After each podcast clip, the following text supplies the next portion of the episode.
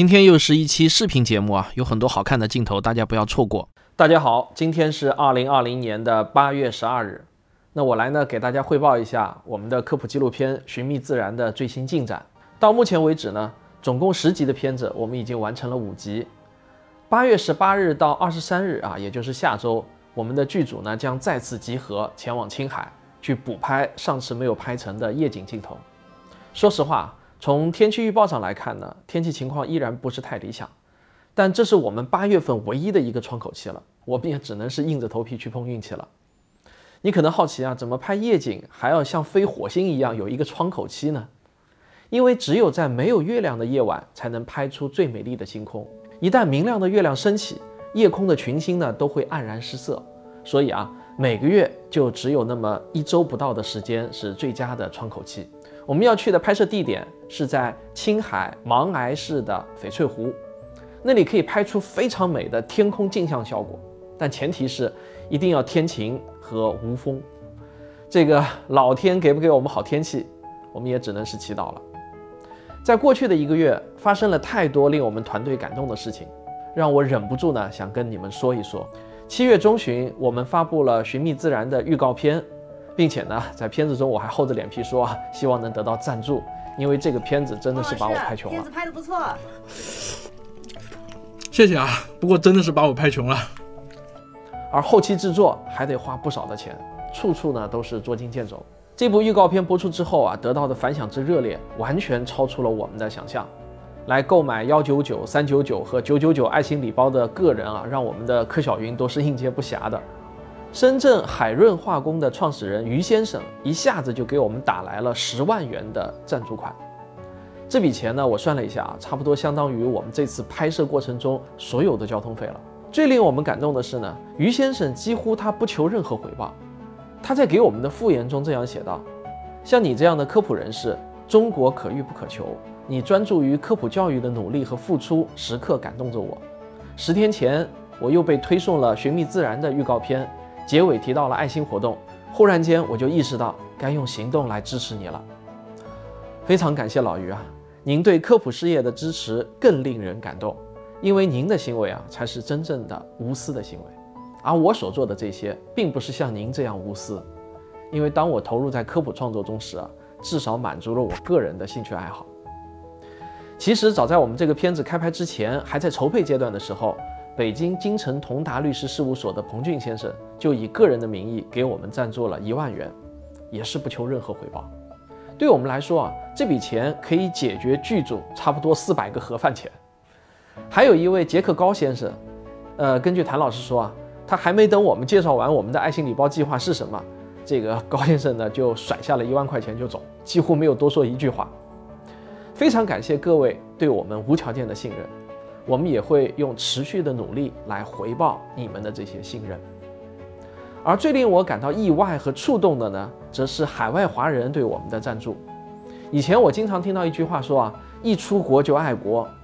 当我们的预告片上传到某个海外的著名视频平台后，那我是真切地感受到了海外华人的这种情感。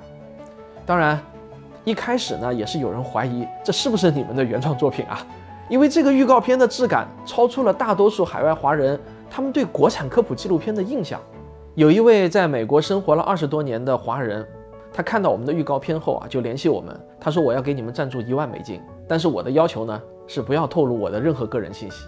我就问他为什么，他说因为你们做了我二十多年来一直想做的事情，你们在替我实现理想，我就是为了捐赠而捐赠，不为任何回报。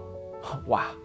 这笔钱基本上够我们购买和定制片子中用到的所有道具，还有服装以及各种舞台美术设计费了。我以前啊总觉得这种事情似乎呢只会出现在小说中，没想到还真的会发生在我们自己身上。还有一位海外华人啊，在他自己给我们赞助了一万人民币之后，他说：“我可以发朋友圈帮你们拉赞助吗？”我说：“当然可以啊。”然后呢，过了没多会儿啊，果然又有海外华人给我们发来红包。并且留言说：“我以前不知道你们，但是我相信我朋友的眼光。他说你们值得赞助，那我就来赞助了。其实还有很多类似的小故事，很多让我们感动的人，但是限于时间呢，我实在是无法一一再详述了。总之啊，我们现在的赞助人名单上已经有一百多位赞助人了。在我们看来，这些赞助款的意义远远超出了它所代表的金钱的价值。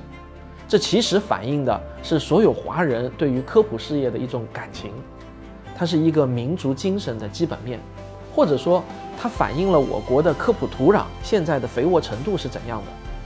我们很兴奋地发现啊，原来所有这些基本面都比我们预期的更好啊！你们可能不知道，它对我们来说呢，就像是一针信心强化补充剂。每一笔赞助款都让我们团队的小伙伴们兴奋不已，甚至比发他们奖金还开心。因为我们发现，在拓荒的道路上，我们一点儿都不孤独。这就好像啊，我们参加一场比赛，但是呢，观众席的灯是关着的，我们完全不知道有多少观众在看我们，他们有一些什么样的反应。然后我们就开始了奋力奔跑。结果跑着跑着啊，观众席的灯就是一盏接一盏的开启，每开启一盏灯，我们都看到一大群充满期待和高喊着加油的观众。大家可以在脑子中想象一下这种场面啊，你知道这对于运动员来说意味着什么吗？是的，比兴奋剂还管用，尤其是在比赛的冲刺阶段。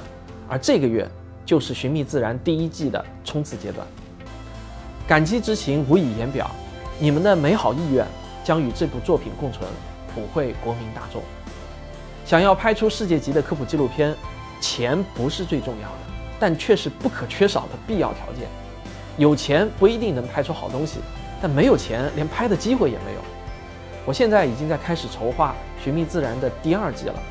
尽管第一季还没有上映，但这一个月以来发生的种种故事，让我产生了一种强烈的预感：我们是有望筹到第二季的拍摄费用的。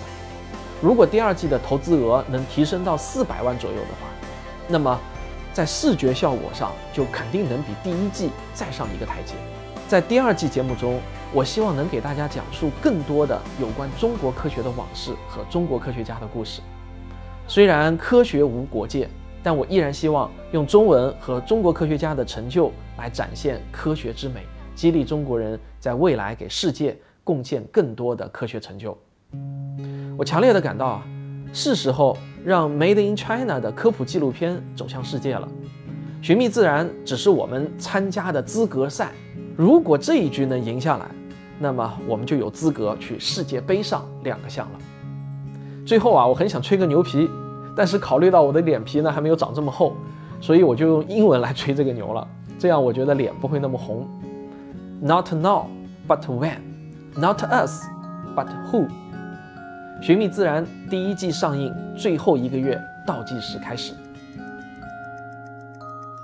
好，寻觅自然第一季爱心礼包计划继续发售中，发售截止到影片上映前一周，详情请咨询我们柯小云的微信：幺幺五三五八零零七七。寻觅自然第二季也开始接受个人和单位投资的咨询，详情请咨询谭老师的微信：四零零零零九五九。每一位赞助者都将获得我们赠送的《寻觅自然》的签名海报以及定制的纪念品。感谢您的支持和鼓励，让我们一起等待《寻觅自然》第一季的正式上映。